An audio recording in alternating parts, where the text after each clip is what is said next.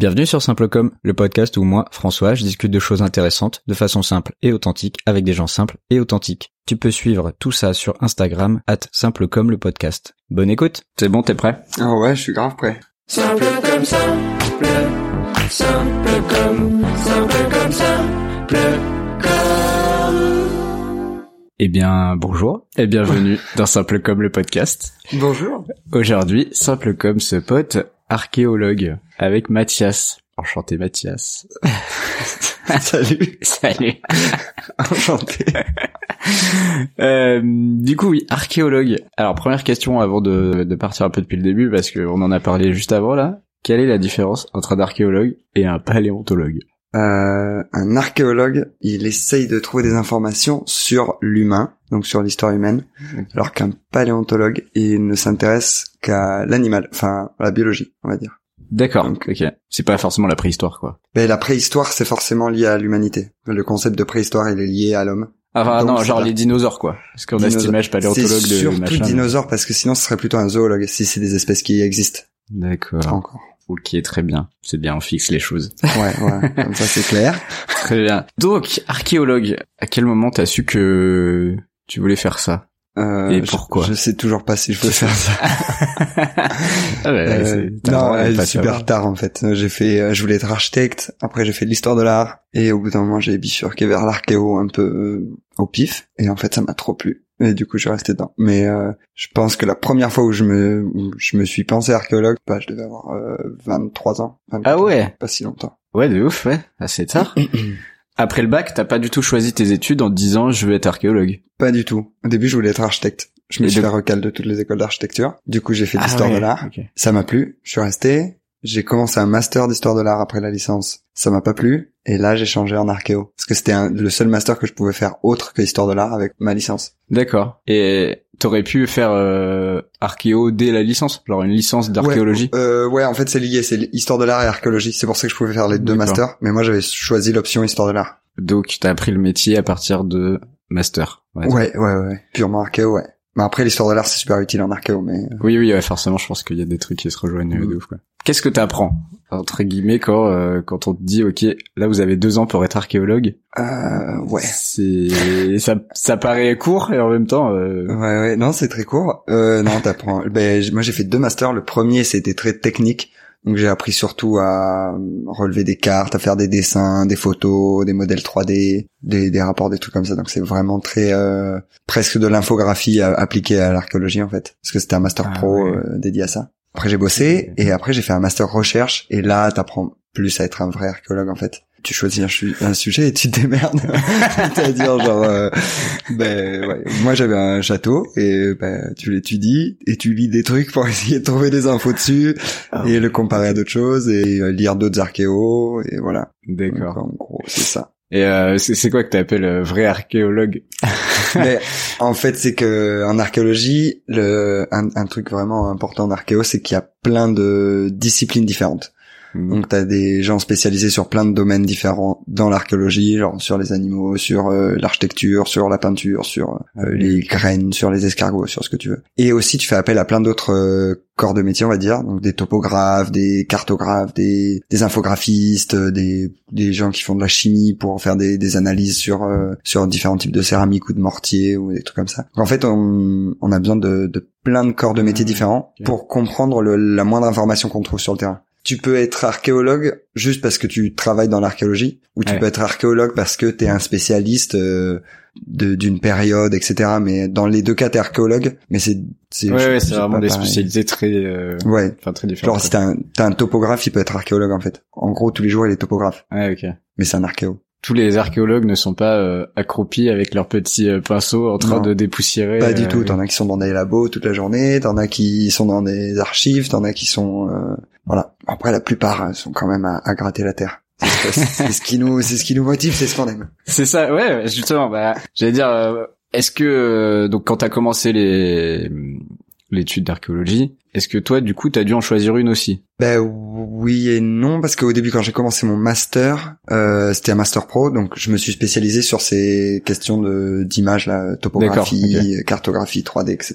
Parce que c'était le master en fait, le master était là-dessus, c'est pas moi qui ai vraiment choisi. Et ensuite j'ai fait du terrain, j'ai été volontaire, bénévole et tout sur plein de sites, j'ai bossé. Et là j'ai vu ce qui me plaisait vraiment. Et mon deuxième master, ouais, j'ai choisi euh, ce que je voulais faire. Et c'est quoi là que tu fais maintenant? T'aspect euh, Euh, d'archéologie? suis euh, spécialiste en architecture défensive euh, andalouse, musulmane. Ouais, ouais. ok. ah, c'est tellement précis. Ouais. Architecture défensive andalouse musulmane. Ouais, même, allez, pas Ok. musulmane, je, je peux essayer aussi, mais Ouais. Alors ça, c'est une spécialité euh, dans le temps, entre guillemets, enfin dans le temps et dans le contexte, mais euh, dans ton métier, euh, t'es toujours spécialisé du coup dans l'imagerie, euh, topographie, tout non. ça? Non, non, non. Enfin, je peux parce que bah, j'ai pas Ouais. oublié tout ce que je savais, mais euh, non, maintenant, je- j'essaye de faire des boulots où je suis, euh, je suis amené à étudier l'architecture. Donc, euh, sur un chantier, on trouve euh, pas une baraque avec des trucs dedans euh, enfouis. Moi, je vais m'occuper d'étudier les murs, euh, les techniques de construction, les tuiles, le mortier, euh, euh, quand est-ce que ça a été construit, euh, quelles sont les influences euh, techniques et stylistiques de l'architecture, choses comme ça. Donc tout ce qui est l'architecture. Et il y a quelqu'un d'autre qui va faire les céramiques, quelqu'un d'autre qui va faire les graines, quelqu'un d'autre qui va faire les animaux qu'on a trouvés, les squelettes, machin, quelqu'un d'autre qui va faire les humains, quelqu'un d'autre qui va faire le métal, et voilà. Ah ouais. Ça marche comme ça.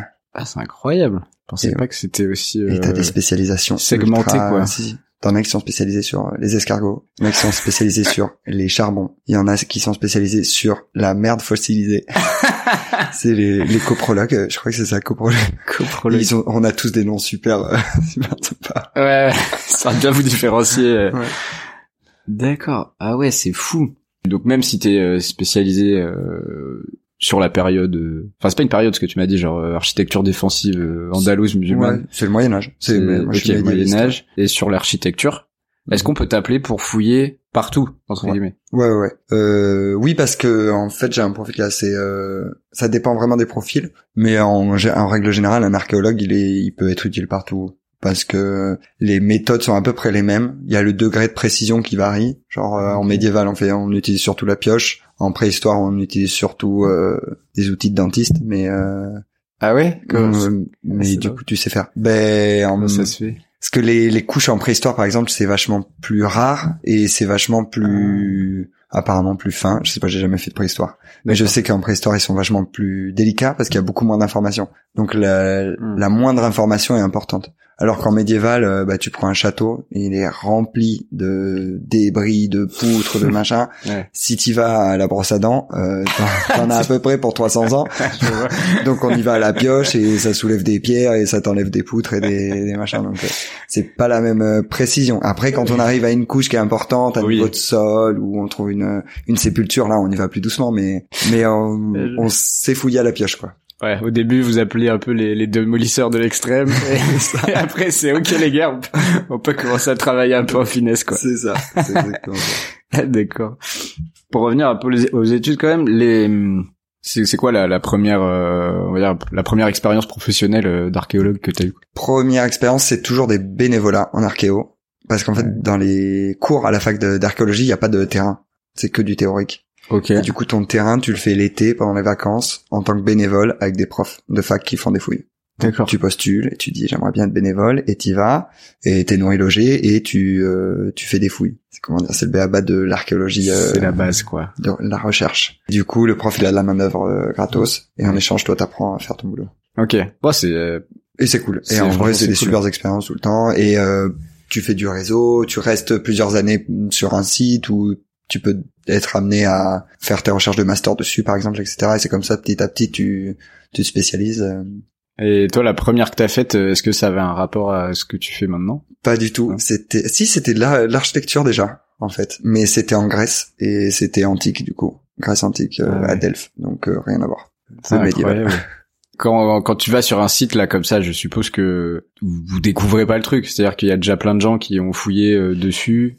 Ça dépend de, ça, ça vraiment ça dépend. Par exemple là en Espagne, le chantier que je fais, euh, tout le monde sait qu'il y a un château ici, Ouais. mais en fait il a jamais été fouillé.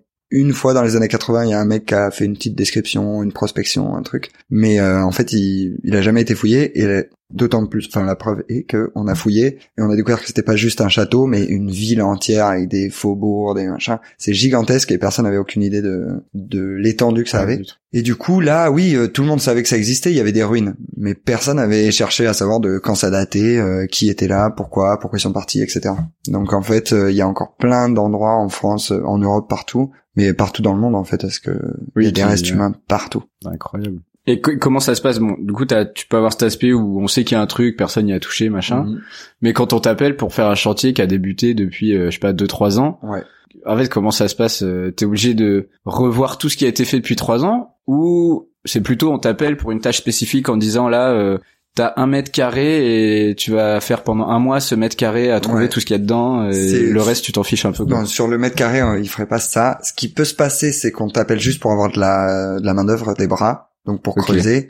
Et ce que tu trouves, tu l'enregistres bien et tu l'envoies à quelqu'un d'autre qui lui connaît? D'accord. Par exemple, le directeur de la fouille ou quoi. Donc là, c'est juste, il faut vraiment des gens qui savent euh, bien enregistrer ce qu'ils trouvent, quoi. De pas péter des trucs, donc des archéologues, mais pas forcément spécialistes du, du site ou quoi. Juste euh, qui savent bien Ouais, fouiller. qui savent fouiller quoi.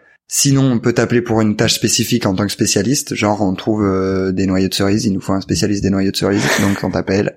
Et allô, monsieur cerise. Et là, tu fais ta petite étude. Euh, et, euh, et sinon, on Ouais, peut t'appeler pour que tu t'intègres au groupe. Et là, oui, du coup, il faut que tu te bouffes toute la toute la documentation, les sources historiques, la bibliographie, etc. Pour que tu aies toutes les compétences pour t'intégrer à l'équipe et apporter toi-même tes interprétations, etc. euh, qui sont basées sur euh, une recherche préalable. Ouais, ça, tout ça. D'accord. Ok, ouais, je vois un petit peu mieux comment un chantier peut se passer là. T'as vraiment genre un directeur de recherche qui peut bosser là 5-10 ans. Ah ouais, même une vie, hein, des fois, t'as Et, des gars, euh, Ah ouais. ils bossent une vie sur un chantier, et juste ils l'agrandissent, ils font des nouvelles Ouais. analyses, des nouveaux trucs, et en fait, à chaque fois, tu apportes de, de l'eau à ton moulin, avec de nou- nouveaux éléments, tu, tu reprends tes interprétations, tu trouves quelque chose, ça ressemble à quelque chose qu'un autre a vu à l'autre bout de la France, donc, hop, tu fais des liens, des trucs, euh, en fait, c'est infini de...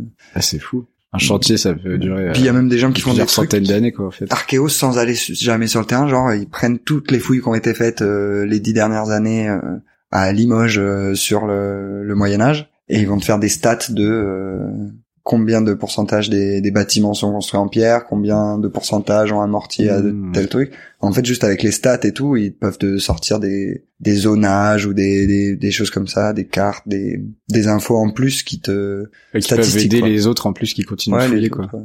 Ouais, c'est très analytique, euh, enfin l'archéologie analytique qu'on va dire. Ouais, mais on en, mais en mais- fait, il y a tellement de, c'est un millefeuille de, de, de compétences. C'est pour ça qu'on a plein de gens euh, de, d'horizons différents qui y travaillent. Un statisticien en Ouais. archéologie peut faire des, des miracles, des trucs de ouf.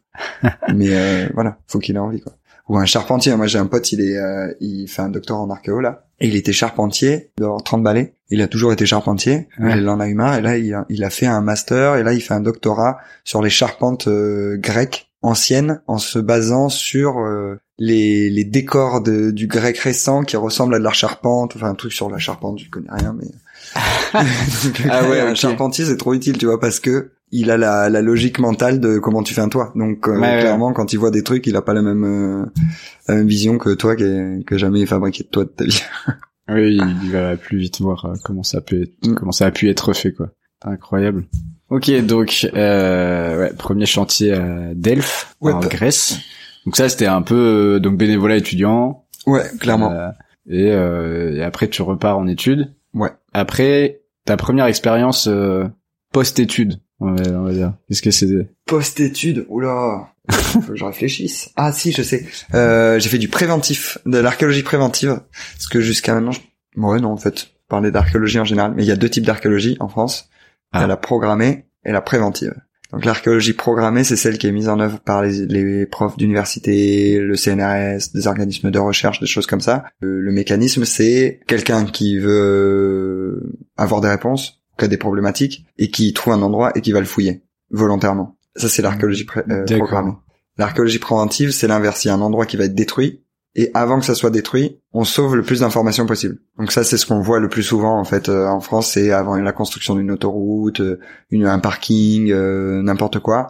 Des Ouais. fois, il y a des archéologues qui viennent euh, une semaine, un mois avant euh, pour euh, en fait récolter tout avant que ça soit détruit, parce qu'on a en France, on a mais partout, on a détruit tellement de trucs dans les années 60-70. Genre, on va construire un parking et en fait, tu détruis la cathédrale de...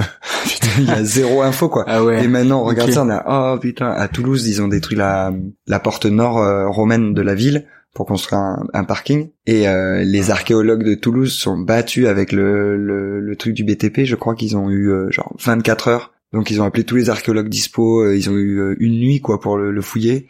Donc toute la nuit, les archéologues ont Ah ouais. ça. Ah, et en fou. fait, ils ont sauvé que dalle. Mais genre c'était le Ah, un peu euh, pour sauver le truc euh, parce qu'il y avait aucun moyen de pression sur le, le BTP. Donc maintenant, il y a des euh, il y a des Il y a des, des lois, systèmes. limite, ouais, En fait, quand tu poses quoi. un permis de construire, il passe dans à la mairie, il passe Mhm. à un service pour la biodiversité, il passe à un service pour l'archéologie.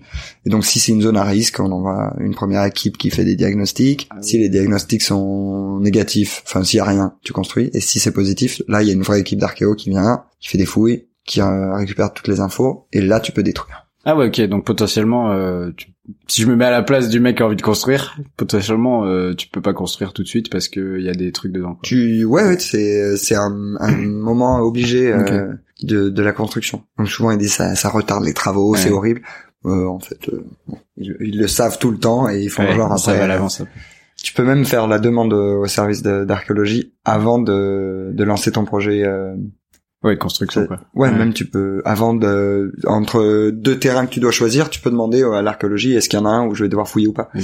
Ils le font, mais les les constructeurs le font jamais.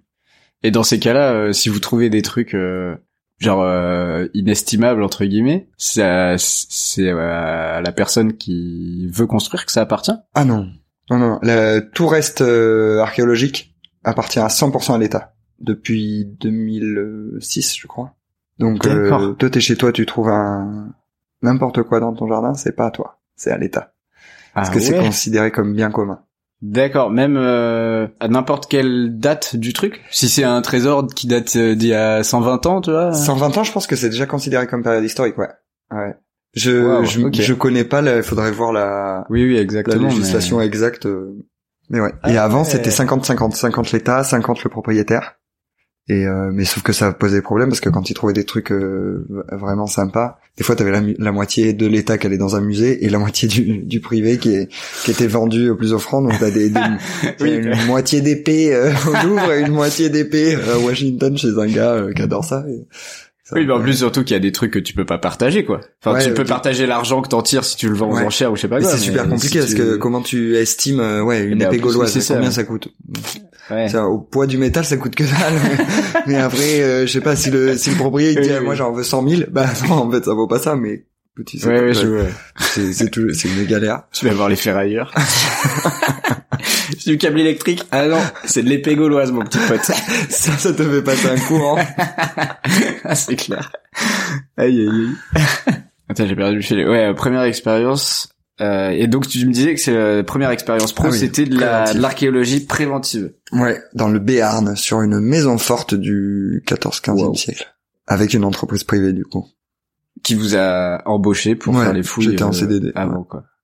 Ouais, c'est intéressant ça aussi. Qui c'est qui qui c'est qui finance les archéologues Du coup, il y a une partie c'est donc les boîtes privées quand elles veulent fouiller leur Ouais, terrain. Le, le programmé, c'est la recherche, donc c'est tout le système de financement comme tout chercheur, euh, les facs, le CNRS, euh, les l'Europe, je sais pas, des trucs comme ça. Ok.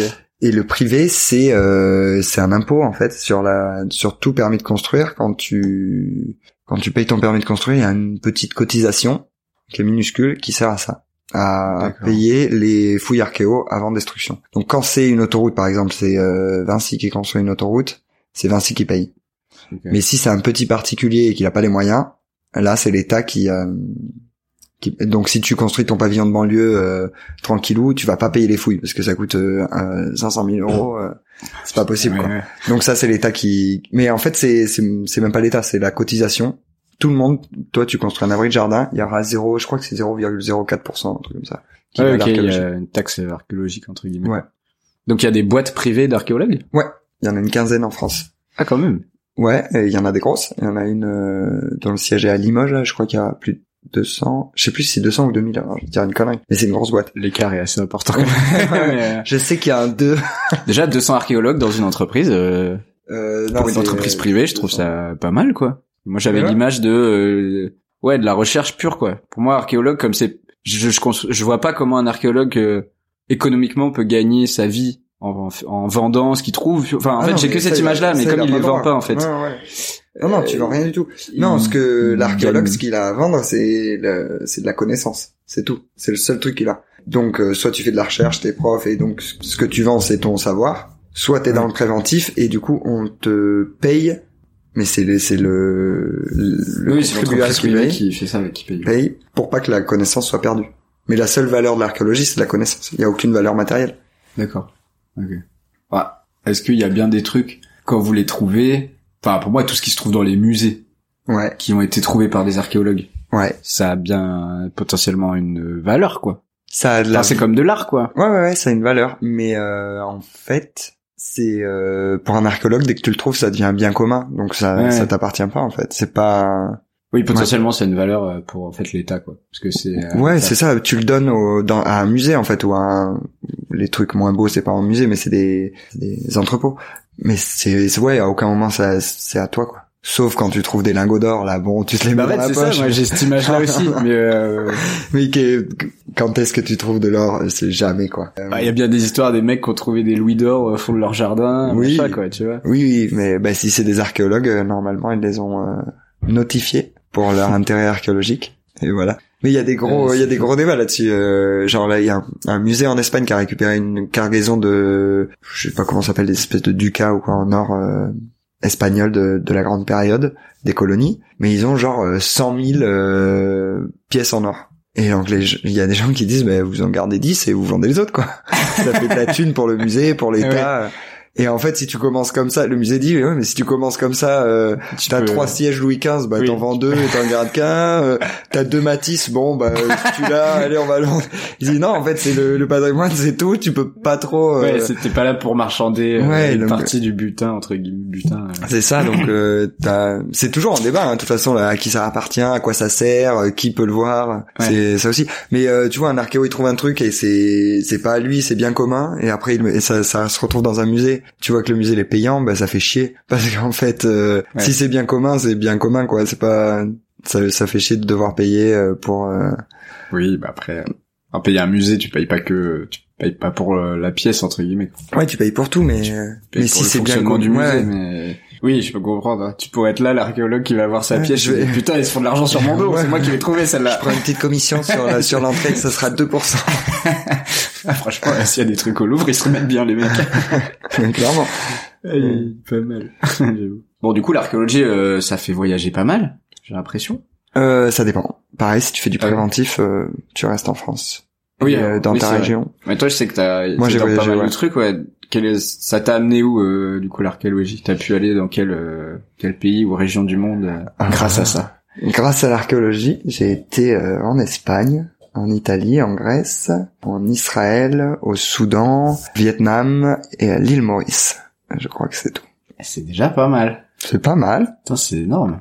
Ouais, cool. sachant que ça fait euh, ouais, ça fait cinq ans que je suis archéologue, même pas. Donc en 5 ans, euh, Ouais. Et Italie, j'y étais plein de fois. Espagne, j'y étais plein de fois. Parce que j'ai plein de ouais, j'ai des connaissances là-bas et tout, donc euh, c'est plus plus facile de trouver des chantiers. et il euh, y a des chan- y a des chantiers où tu- t'es revenu euh, régulièrement? En- à l'île Maurice, j'y étais deux fois. Euh, en Italie, euh, j'ai fait trois chantiers différents. et Il y en a un des trois, j'y suis allé deux fois aussi. Et en Espagne, euh, il y a un des châteaux que j'ai fouillé où j'ai été deux fois et je vais y retourner encore trois ou quatre fois normalement. C'est le sujet de mon master et euh, c'est vraiment ma, ma spécialisation. Donc là, comment dire, j'ai un poste un peu plus euh, important que juste euh, des bras pour faire des trous, donc c'est sympa. j'ai la, la responsabilité de- du, du château. Donc c'est cool. Ah ouais. Comment ça se passe? Que tu es pas tout le temps au final là-bas? Non, bah les fouilles c'est que trois mois par an. Parce que vu que c'est des fouilles euh, programmées, donc c'est les profs qui font les fouilles, c'est hors des temps de cours, comme ça les profs sont en dispo, et en plus les étudiants viennent pour se faire leur, euh, leur expérience. Et donc là, t'as un directeur de fouille qui vient de l'université de Grenade, t'as euh, quatre ou cinq euh, c'est responsables de secteur, donc qui gèrent une partie du, du chantier, et après t'as des, des étudiants, etc. Ok, mais le reste de l'année, euh, Il y a personne. y a personne. Personne Non. touche à ce qu'il y a là-bas. Non, non, non, non, c'est trois mois par an. Mais après, Ah, fou. euh, on peut pas fouiller aussi en continu parce que t'as au moins autant de temps de traitement de données après les fouilles que de fouilles. C'est-à-dire si t'as trois mois à fouiller, t'as au moins trois mois à mettre les infos en ordre, tout inventorier, tout laver, tout étudier, euh, comparer les céramiques, comparer les métaux, faire l'étude de l'architecture, euh, trouver les graines dans les échantillons de terre que t'as pris, les étudier au microscope, les comparer avec d'autres graines, comparer avec d'autres chantiers, avec d'autres secteurs. Tu vois, faut, en fait, toutes les informations doivent être euh, entrecoupées avec euh, tout ce qui se fait ailleurs, etc. Tous les spécialistes euh, rentrent en jeu, un par un, blablabla. et hop, tu fais ton rapport. Donc, euh, sur trois mois de fouille, déjà, après, t'as bien trois, quatre mois de travail euh, Ah ouais, pour chacun. ça. Ah ouais, je pense pas du tout que ça se passait comme ça. Ça existe Ouais. pas des des chantiers en continu entre guillemets ou Non, non, non. des chantiers de fouilles euh, qui sont tout le temps ouverts et l'analyse se fait un peu en même temps par euh, d'autres gens qui fouillent pas quoi. Non, non, non, non, non, non. Impossible. D'accord. Impossible parce que déjà, pour faire l'analyse, il faut avoir fini. Au moins fini euh, Ouais. euh, une étape, quoi. Tu peux pas faire au jour le jour, c'est impossible. Parce que t'as des infos qui remontent tout le temps. Et euh, non. Ouais, si ça pourrait, mais si ça s'apparenterait peut-être plus à du pillage de tombes. mais euh, mais c'est c'est pas exclu que ça arrive. Hein. Non, j'ai comme ça, j'ai aucune euh, aucune idée d'un chantier en continu. en l'angoisse, non. Ouais, ouais, je- je me dis, ok. C'est juste parce que je me dis que les les gros chantiers où on découvre des cités euh, Mm. tu vois, grecques ou Ouais. italiennes et tout, ça quand ça c'était toujours le même fonctionnement, c'est pareil Ouais, quand ouais. ça a été découvert, euh, je sais pas dans Après, les années que- 1900. Ouais, c'est que au début du 20e, euh, les fouilles c'est pas la même. Hein. C'est un, un fortuné euh, qui arrive euh, avec euh, sa nuée de de, petites mains, de petites mains qui payent à pas cher euh, et qui défoncent tout pour trouver des statues et des lingots d'or. Quoi. Donc c'est du pillage de tombes en fait. À l'époque, ils appelaient ça de l'archéologie et bon, c'est le début. Hein. euh, C'est nos, nos ancêtres, on va dire, mais euh, mais ça fait un peu chier de quand tu tombes sur des chantiers comme ça. Non, et sinon maintenant, à Delphes par exemple, euh, c'est une c'est un sanctuaire euh, grec euh, immense et tout. Il y a pour fouiller encore des siècles, mais c'est euh, trois, quatre mois par an. Je pense que c'est le max qu'ils font de fouilles. Ah ouais. Et vous êtes jamais emmerdé par des gens qui voudraient justement construire ou euh, ou se dire euh, bon les gars euh, vous travaillez trois mois par par an euh, il y en a pour 200 ans en fait on va rien en faire de ce truc Ah euh, non, parce que c'est que l'archéologie s'en tu genre euh, deux trois mois par an là, je te parle du du programmé, donc c'est de la recherche. Donc c'est des endroits qui sont bloqués pour ça. Genre un sanctuaire grec, euh, tout le monde sait que personne va construire un parking dessus. Genre c'est c'est acté. Euh, après dans le préventif, si ça peut durer euh, six mois d'un coup ou un an.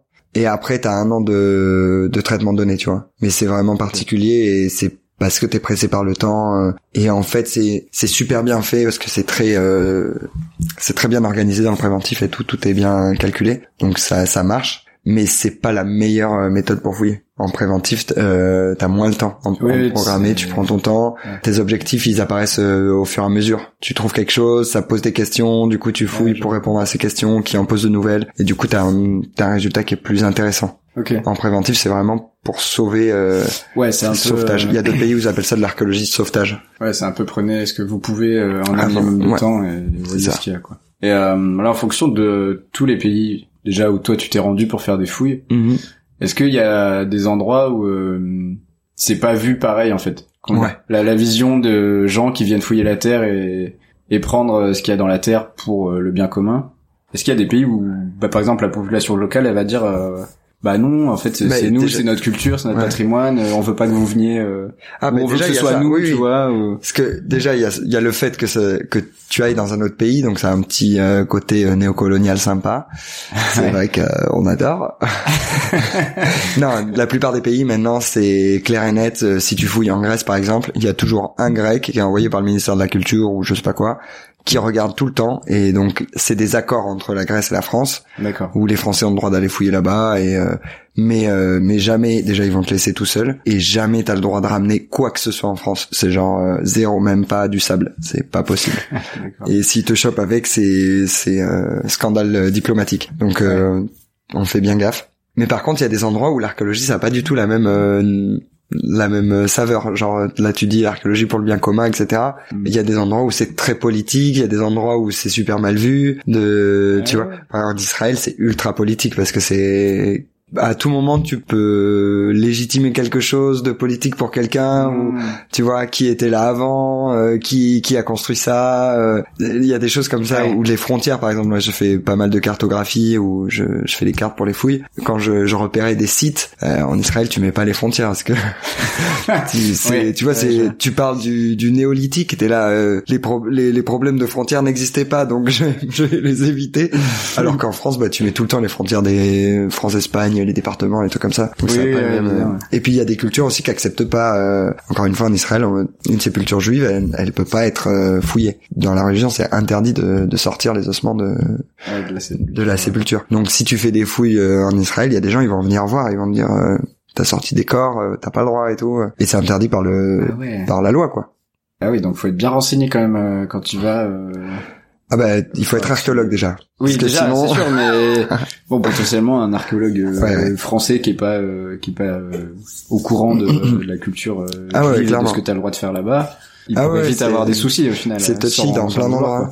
Et puis même dans dans des d'autres endroits ou dans des pays pauvres, par exemple, t'as des gens qui qui fouillent pour trouver euh, de, de la thune en fait. Ils cherchent des petits des petites Mm. statues, des machins à revendre au Soudan ou, ou quoi. Du coup, si tu viens et que tu te mets là au milieu et tu leur dis non non toi tu peux pas, moi je peux. euh, Enfin pourquoi? Genre toi t'as à manger, moi non. Donc en fait c'est moi qui vais prendre les statuettes. donc c'est un peu euh, ouais. Ah ouais, je comprends. faut- Ah oui, ok. ouais. Faut toujours prendre en compte le contexte parce que ça ça peut être euh, Hmm. ça peut être délicat. Je me faisais un peu cette image-là quand même de d'être vu comme euh, ouais, ce que tu Hmm. disais, un peu truc néo néocolonial. Ouais, ouais. On- Non, mais il y a clairement de ça. On vient sur vos terres euh, fouiller ce qu'il y a. Alors ok, ça, ça va peut-être rester chez vous, puisque t'as pas le droit de les Ouais. ramener en France. Mais euh, Ouais. ça reste quand même. Mais nous là, on a le le- droit et ouais. vous vous avez pas le droit de toucher le quoi. truc euh, que les archéos font le plus souvent, c'est que maintenant, on... tu prends des étudiants euh, du pays pour euh, comme ça, tu formes des archéologues euh, du pays. Euh, Ça Ouais. se fait vachement en Arabie Saoudite, euh, bah, au Soudan, pareil. Il y avait des, des, des étudiants soudanais qui venaient euh, fouiller avec nous. Comme ça, on transmet aussi les savoir-faire qu'on a en France en archéologie, parce que nous, ça fait 200 ans qu'on fait de l'archéologie. Donc, euh, t'as des profs qui se sont euh, creusés le ciboulot pendant des vies entières. comment tenir ton pinceau? Non, je rigole. Mais du coup, euh, Tu rigoles, je suis sûr tu vois, tu... non, non, non, non, Non quoi, mais non, je- pas à ce point. bah, je sais pas, il doit bien avoir des techniques pour la peinture de comment tenir son pinceau, pourquoi pas pour la fouille. Hein. Ouais, ouais, c'est possible. Ouais, vraiment, quand tu soulèves la terre. Moi, après, je te dis ça, ça se trouve en préhistoire, il y a. Moi, je connais pas en préhistoire. C'est ceux qui sont les plus, les plus délicats. Mais ouais, possible.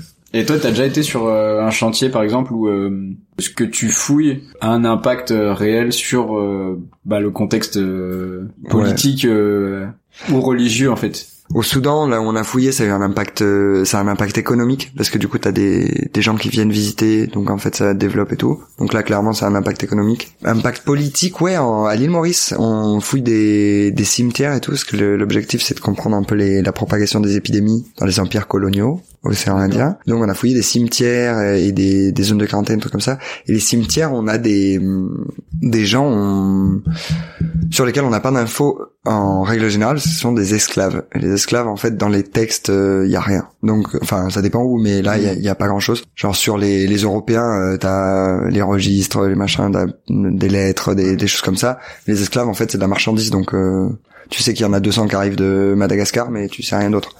Et donc leur style de vie, qu'est-ce qu'ils mangent, euh, est-ce qu'ils, là on a trouvé des pipes, donc on sait qu'ils fumaient la pipe, euh, comment ils comment ils s'enterrent, euh, est-ce qu'ils ont des, des objets sur eux qui montrent une certaine culture matérielle, etc. Ça on n'a pas d'infos dans les textes quoi. On sait pas comment ils vivent, on sait pas ce qu'ils mangent. Et ça on, on peut le trouver en fouille. Donc sur des périodes qui sont assez récentes.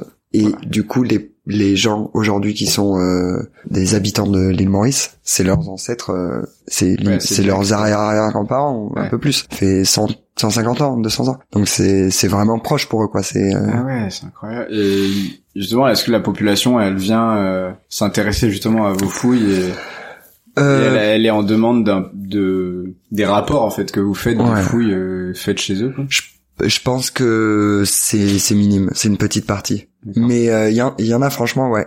Moi j'en connais, mais c'est surtout des gens qui font des études, etc. Mm. Mais c'est un peu comme en France, euh, qui va lire un rapport de fouille sur euh, sur la place qui est à côté de chez lui Ouais, En fait, vrai. pas grand monde. Pour autant, c'est bah tu les vois fouiller les archéologues, tu lis le panneau une fois quand tu passes, mais c'est tout. Alors qu'en fait, ça se trouve il y a plein de trucs fun. euh, Ouais, des, des, des objets de ouf qu'ils ont trouvés ou alors euh, ils ont découvert que c'était une rue, un pont, une, un amphithéâtre, je sais pas. Ouais, c'est vrai.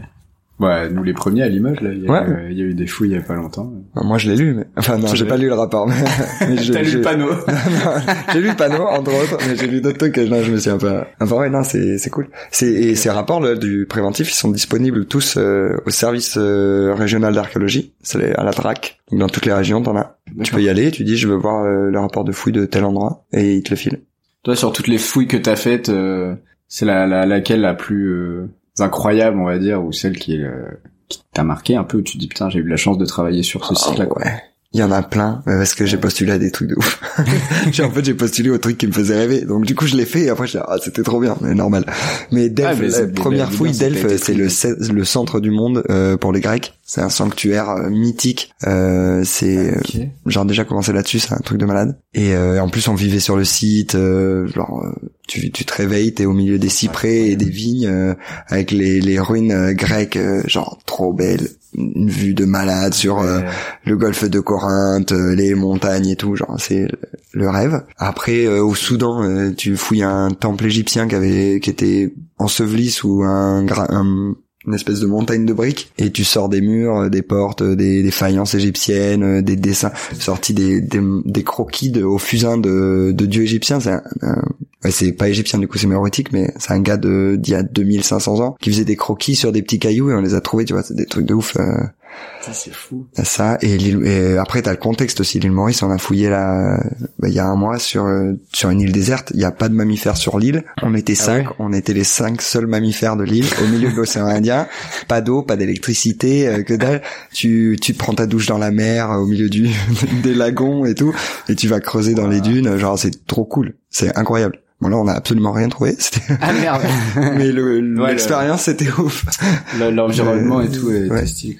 Donc euh, ouais, il y a plein, il y a plein de Ah trucs. ouais. Et en Espagne, les châteaux euh, andalous, moi ça me fait rêver, ces trucs, euh, Mm. les châteaux perchés sur des, des montagnes euh, complètement euh, Ah, je- perdues là. Putain, c'est incroyable.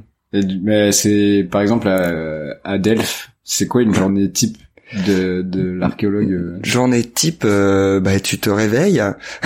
Oui. Non, euh, réveil, petit déj euh, sur la terrasse là, euh, sous les vignes, c'était pas mal. Et euh, après, on allait, euh, je pense, au lever du soleil. Donc je pense, ça fait longtemps, mais je pense c'était vers 5 heures du mat, euh, pour éviter les grosses chaleurs. Ah ouais. Tu vas sur le site euh, et tu creuses. Tu Moi, j'étais dans la team architecture, donc je dessinais des murs, Tu dessinais des, les murs que vous étiez en train de... entre autres, ceux qu'on était en train de creuser et d'autres qui avaient jamais été dessinés pour les, les enregistrer en fait. C'est des, zones qui avaient jamais été étudiées. Oui, mais t'inventais pas des murs, quoi. Ah oui, non, non, C'est des trucs Non, non, c'est pas un travail artistique. hein. Ouais, ouais, mais... non, non, t'as as un mur, tu tu dessines ce que tu vois D'accord. et tu le places sur un plan géolocalisé, etc. pour en fait qu'il y ait une trace. Si demain il y a un éboulement, il t'as un dessin quoi de. Ok. On s'arrête à midi, euh, petite pause euh, Twitch, et euh, on reprend, et tu rentres chez toi euh, pas trop tard, normalement si tu commences à 5 heures, et qu'il fait très chaud, donc vers, euh, ouais, je sais pas, milieu d'après-midi on devait rentrer. Et, Et- après, euh, chill, Ah Oui, bah après tu... tu voilà, petite douche parce que t'es bien éclaté, t'as chaud, tu transpires, c'est mélangé à la boue et tout, c'est Ouais. c'est bien, c'est bien cool. Tu craches tes poumons parce que t'as bien mangé du sable et de la poussière, et, euh, et voilà. Ok, donc sur les ouais sur les chantiers quand même le, le ton quotidien c'est quand même euh, creuser quoi. Ouais, sur les chantiers, ouais, Ouais, tu te lèves le creuser, matin quoi. tôt et tu pioches ou enfin Mm. en dépendant du site, mais euh, là le, le dernier site que je fais en soit à l'île Maurice soit en Espagne, c'est clairement tu pioches toute la journée. c'est très sympa. Et t'as fait les analyses après? Les trois mois où du coup sur Euh, l'analyse. île Tu as Maurice non. participé. euh, Île Maurice c'est moi, je suis juste euh, une paire de bras. Ok. Euh, en Espagne, ouais. Je suis c'est moi qui fais l'étude de, de l'architecture. Donc le, le château clairement c'est moi qui l'étudie. Classe. Et là, Trop euh, classe. et vous êtes donc vous êtes aussi euh, vous êtes rémunéré pour les deux périodes. T'es payé euh, pour les trois mois de, de bras entre guillemets, Ouais. et après euh, chacun retourne dans sa ville ou son pays, Ouais. mais euh, vous êtes toujours payé pendant euh, l'analyse après. Dans un monde parfait, ouais. C'est euh, Normalement c'est comme ça. c'est Donc bizarre, là, enfin, on est... ouais, presque. presque on va oui, dire presque. C'est le principe. Le principe c'est ça, ouais. Ouais. Mais donc chacun, euh, vous travaillez sur le même sujet et chacun à l'autre bout du monde, mais il y a quand même genre des réunions, euh, je sais Clairement. pas, euh, hebdomadaires euh, pour savoir chacun ce qu'il a trouvé, ce qu'il a analysé, qui Ouais. peut aider l'autre, euh, etc. C'est ça. On se fait des, des réunions. Après, il y a des gens qui, qui vont publier des articles. Il y a des gens qui vont. Ce qu'il faut écrire un rapport. Donc le rapport c'est la base. Et après, tu peux faire de la diffusion. Donc écrire des articles, aller à des confs. Ça c'est surtout normalement les les gens qui ont un niveau plus élevé. Donc le directeur de fouille. euh, Il y a des des gens qui sont bien placés dans l'université, qui ont une euh, comment dire quand ils parlent, il y a plus de gens qui les écoutent, on va dire. Ouais. Donc ils font ça. Mais voilà, là, moi j'ai écrit dans un article aussi, c'est en collaboration avec d'autres gens qui fouillent. Euh, Ah, ah, bien. Monsieur a son prénom en bas d'un article. Euh, ouais, normalement. C'est cool. Ah, il a pas, il a Il pas, a pas été euh, publié pas encore, été mais- publié encore. Putain, trop bien. Après 5 ans d'expérience. Ouais, ça fait plaisir un peu. Tu dis, c'est bien. Ouais. 5 ans d'expérience, euh, bon, déjà pas mal de trucs, hein, j'ai l'impression. Ouais, ouais, ouais, au final, ouais. Mais c'est des petites expériences. Oui, à chaque fois, c'est des courtes Des missions, mais- euh, un mois, deux mois, trois C'est- mois. c'est tout cumulé, c'est pas mal, quoi. Et euh, si t'avais un, un site que tu voudrais absolument euh, On me pose quoi. toujours la question, Ouais, je sais jamais. Je pense, il y a déjà, il y a l'Alhambra à Grenade. Ça, j'aimerais trop. Palais, euh, andalou, D'accord. par excellence, de ouf. Et, euh, ouais, je sais pas, ouais. Ou un site que t'aurais voulu, tu vois, qui maintenant est fini de fouiller ou quoi, et tu dis, waouh, ça c'était vraiment la découverte euh, du siècle. Ouais, non, en fait, moi, ce qui m'intéresse le plus, c'est pas la découverte, c'est plus le l'ambiance des sites. Tu vois, quand tu fouilles un, un château en haut d'une montagne, genre le matin à 6 heures du mat, t'es là-bas, tout seul, enfin avec ton équipe à Ouais. creuser et tu trouves des, des céramiques qu'un gars a fait chauffer il y a, il y a 500 ans pour se prendre le petit déj là en garde. euh, et c'est trop cool quoi. Tu regardes le paysage et t'es là, t'es dans un château fort. J'aime bien ce truc là. C'est pour ça l'Alhambra c'est un palais de ouf, euh, super. euh, Il y a une ambiance, c'est un peu euh, sympa. Et tu t'as des passe droits aussi quand t'es archéo. Tu peux aller dans des endroits genre à Delphes. euh, Il y avait les touristes tous les jours qui passaient. Ouais. Et nous on pouvait aller partout. Donc euh, clairement les touristes ils avaient leur barrière. On était là. nous on passe. Et Ah, tu, ça, tu cool peux aller explorer. Tu tu connais trop bien le site. Après un mois à Delphes les gens ils passent deux heures. Tu vois. Toi tu y passes un mois. Tu connais les recoins, t'as ton petit coin où tu peux aller fumer ta clope tranquille, euh, derrière une colonne euh, dorique, tu vois, c'est trop cool. T'as vraiment ton petit... Euh, ça, J'avoue, bien. c'est ouf. Tu dis là, je suis en train de fumer la clope, je suis accoudé à une colonne qui a Ouais. 2000 ans. Mais c'est ça, oui. En plus, on- des fois, on devient con. Là, à Delphes, on était tout jeune. on- on- la nuit, on s'était baladé sur le, le temple d'Apollon. C'est là où il y avait la Pythie de Delphes. Je sais pas si tu connais. Bon, c'est c'est une euh, une espèce de je sais pas comment je connais rien ça. Chaman alors, qui faisait des des, des oracles là, les- des des prédictions. Et du coup il y a toute une mythologie autour de cet endroit précisément. Donc on avait été bourré c'était trop drôle genre trop un peu my- mystique euh, bizarre On a, on a appelé les dieux. Et... ouais et en fait qui peut aller euh, sur le temple d'Apollon en pleine nuit euh, Ouais, c'est à incroyable. Delphes personne genre pareil sur l'île déserte en dans l'océan Indien elle est interdite au public donc en fait euh, on y a passé Ah, y a cinq jours vous, mais c'est interdit genre normalement si tu vas les gardes-côtes ils arrivent direct toi tu dégages en fait Ah, c'est cool incroyable. Ouais, ça donne accès à des lieux où il y a que vous qui pouvez. aller, Mm, quoi. mm, ouais Ah, ça c'est fou ça. Ouais, à Jérusalem, j'avais visité des trucs euh, sous le mur des lamentations. Si tu descends à, je sais pas, 30 mètres sous le, juste à côté du mur des lamentations en profondeur, et tu vois toutes les strates de l'histoire de la ville, quoi. euh, donc les, les périodes récentes, les périodes euh, médiévales, euh, t'as les périodes antiques, euh, romaines, euh, juives, machin, euh, chrétiennes. C'était des, Ottomane. euh, c'est des galeries et tout, du coup, dessous, c'est creusé? Ouais, là en plus il faisait une, une, une fouille, j'avais jamais vu ça, c'était un espèce de colimaçon euh, de fouille. Ah, super chelou, mais euh, ça, fait longtemps, je me rappelle plus trop. Mais c'était très impressionnant parce que du coup tu voyais vraiment les trucs comme ça. euh, C'est tout pourrave en plus parce que c'est un- une zone de travail, donc c'est pas joli, c'est pas c'est pas comme dans un musée, c'est vraiment un, Oui, c'est pas, un vieux mec avec une lampe torche qui dit regarde là ça c'est un sol romain, waouh, c'est pas bien présenté, quoi. regarde ça c'est euh, ottoman, bon ok d'accord. Ça, j'aurais pas dit. J'aurais pas dit. euh, la couleur des briques est un petit peu. Ouais, je, ouais. Putain, incroyable. C'est vrai que cet aspect, euh, pouvoir accéder à des lieux. Ouais, c'est ça qui est le plus fun. euh, qu'il y a que toi qui peux, Ouais. quoi. Des Ouais. lieux et des gens aussi, des fois, tu fais des trucs de merde. Au Vietnam, je me suis retrouvé à bouffer avec le ministre de la Culture. Genre, à quel moment tu bouffes avec un ministre de la Culture ouais. C'était débile. C'est parce qu'on a été des Français. euh. Ouais. ouais. Ok. Et euh, là, avec tout, euh, déjà tout ce que tu as accumulé comme connaissances et comme expérience, euh, est-ce que tu pourrais être euh, guide de musée? Euh, je pense que oui. non, mais clairement, guide de Ouais. musée, euh, moi je peux te faire un guide de tout ce que tu veux. mais non, mais c'est guide de musée. En fait, ton musée, il a, il a 200 œuvres. Bah, tu connais un peu les 200 œuvres et c'est fini. Ouais. Je peux te faire guide touristique euh, de Toulouse, de, des châteaux andalous, de, c'est, en fait, guide touristique. Moi, je suis désolé pour les guides touristiques, mais c'est bidon comme métier. Moi, ce que j'adore faire, c'est aller dans un musée et écouter les visites guidées. Ah Oh, oui. Putain, mais l'angoisse. Ah ouais. Oh là là, mais ils disent conneries sur conneries, mais c'est pas possible. Genre, ah, et là, la princesse de machin, mais quelle princesse? De quoi tu parles? Oublie l'histoire de princesse, gros. La, la bague là, on l'a trouvée dans la boue, on sait pas qui elle est. Oublie ton truc. Trop drôle. Et des trucs comme ça, euh, ou des trucs, des fois, ils disent l'inverse de ce qui, après, t'as des guides qui sont super bons, Oui, qui oui, potassent oui, leurs trucs, hein. Mais t'en as quelques-uns, ils sont, ils sont gratinés. Et vu qu'ils veulent, euh, tu sais, souvent c'est au, C'est pour boire. c'est au pourboire, donc c'est, Ouais. donc ils enjolivent les trucs, genre il y a des anecdotes de malades. Là, il y a Jean-Louis, il s'est jeté du troisième étage pour attraper son nourrisson en feu. Mais qu'est-ce que c'est dit Non, c'est pas possible ça. Non, enfin peut-être, mais on a là, euh, moi je pourrais pas donner de preuves quoi. Incroyable. ok, oui, je vois. Là, je disais ça plus en mode, euh, entre guillemets, tout, tout le monde peut l'être si t'apprends par cœur les trucs, tu vois. C'est ça, ouais, mais, pas forcément euh, par cœur, mais tu tu t'informes un petit Ouais. peu. euh, ouais, tu fais une visite sur le, des trucs égyptiens, bah en en lisant deux trois bouquins et tout, en Oui, et puis fonction de tu- ce que t'as dans la collection, tu peux, à part si t'as un relou qui te pose des questions ultra précises, Ouais, euh. Non, je sais pas ça. voilà. Quel cas tu lui inventes un truc. Bah, il y a la boutique du musée, vous pourrez aller voir. ah la boutique va.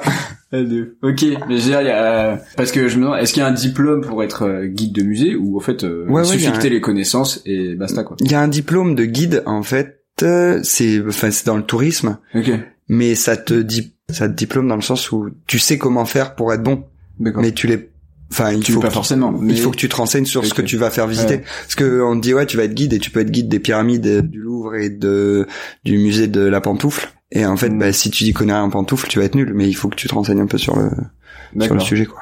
Donc toi, oui, tu pourrais quand même l'être. Là, si- sur, sur un truc en Toi, Andalousie, avoir clairement. une- tu- voilà, de toute façon, tu dois avoir une espèce de validation des acquis, quoi. Enfin, si le mec il a fait trois ans d'histoire de l'art et deux ans d'archéologie, euh, pas- tu en vas fait, dans un musée, ils peuvent t'embaucher, quoi. Ouais, mais c'est comme un, un commercial en fauteuil roulant. Il a pas besoin de faire du du, mé- du médical quoi. Juste c'est un commercial. Ouais. en fait, le, Ah le guide ouais. touristique c'est le vendeur de Ouais, de la connaissance. euh, Hmm. Donc ça n'empêche pas qu'il faut qu'ils s'y connaissent vachement et tout. euh, ils vont me détester. Je vous donnerai son Insta, vous pourrez aller le pourrir. non. euh, ok. Et euh, dernière euh, dernière question, c'est quoi l'objet ou le truc le plus euh, stylé que t'aies déterré, quoi? Mhm. Très bonne question. Bah, cette euh, cette pierre là, c'est une pierre avec un croquis au fusain de de, de dieu égyptien là, qui avait 2500 ans, c'était pas mal ça. Parce que c'était vraiment un croquis, donc ça fait vraiment, t'as l'impression que le mec il l'attège et hop tu le ramasses derrière lui. Juste il y a Ouais. 2000 ans entre les deux, mais euh, il y a un gars qui a dessin- dessiné euh, Isis et Horus, un truc comme ça. Et ça c'était cool parce que c'était très proche euh, de l'humain, tu vois, genre de la personne. Ouais, ouais, tu, tu vois pas la marque du temps qui est passée dessus, quoi. Ouais. final, Et euh, puis c'est pas un truc ça, prestigieux, genre où tu trouves une statuette en or, mais genre, j'en ai jamais trouvé, mais euh, genre c'est cool, mais au final c'est un objet où qui est vraiment luxueux, c'est pas un objet du quotidien, c'est pas un truc. J'aime Ouais. bien les trucs où vraiment t'as limite une trace de, de chaussure, tu vois. Je préférerais parce que tu dis Ouais. putain, il y a un gars, il est, il est passé là, tu le- tu le sens quoi. Et là le, le croquis c'est un peu comme ça, j'aime bien, Ok. j'aime bien ce Ouais. truc. Deuxième dernière question. que Vas-y, ouais. Est-ce que t'as déjà euh, cassé un truc en fouillant qu'il fallait pas casser, quoi Ça s'est orienté, tu sais très bien ce que je vais répondre. non, Non, ouais, j'ai cassé euh, plein de trucs, ouais. Ah ouais, ça on le fait tout le temps. Euh. Le pire de tout, c'est quand tu casses des, des ossements humains. Et là, euh, ouais, l'année dernière, j'ai mis un petit coup de pioche dans un crâne d'enfant. Et euh, bah il, il a pas crié donc. non, Ça plus, va, personne vrai. là-dessus. Ça va, tout le monde le sait, mais non, mais c'est que en fait, il y a beaucoup de gens, ça, ça, ça leur fait mal de voir ça, mais nous on a l'habitude Ouais. d'un peu les, les bousculer des fois quand on a. C'est pas volontaire, hein, on s'amuse pas à les défoncer, mais- mais, tu es en train de creuser et là tu fais un truc dur, tu dis oups. Ok. Et, euh, et c'est vrai que Ouais, c'est un truc quand même assez euh, fréquent, quoi. C'est Ouais, admis ouais. dans les fouilles, on sait qu'il y a de la casse, quoi. il y a de la casse forcément. Ok, ouais. Et de toute façon, quand tu fouilles, tu détruis parce qu'une fois que t'as fouillé, tout est est remué, tout est sorti, tout est enlevé. Mm. Donc tous, toutes les informations, tous les trucs qui sont perdus, et ça arrive de casser. Et on trouve surtout des trucs déjà cassés. Donc euh, au final, euh, Ouais, un peu plus simplement. ouais, c'est rare de trouver un truc entier, beau, euh, D'accord, ok. Ouais. cool. Et oui, petit coup de pioche. Petit coup de pioche. Oups, mon petit. Bon. Heureusement que t'étais dead avant. Mais ouais, on était content de le trouver. C'était le, le premier de, de la saison. Manque de peau, il était en deux morceaux. Bon, non, il avait juste un trou. Ça va. Ah, ça va. Juste un trou. Aïe aïe aïe. Euh, ok, bah écoute, sur cette bonne, euh, cette bonne, cette bonne touche euh, Joyeuse. joyeuse et positive, euh, j'en ai fini avec mes questions. Zuber. Euh, merci beaucoup. Mais de rien, c'était un réel plaisir. Merci mon Mathias d'avoir répondu à toutes ces questions. Et puis euh, à très bientôt tout le monde. Ouais, à bientôt. À bientôt. Bisous. Petite voix suave. Simple comme simple, simple comme, simple comme simple,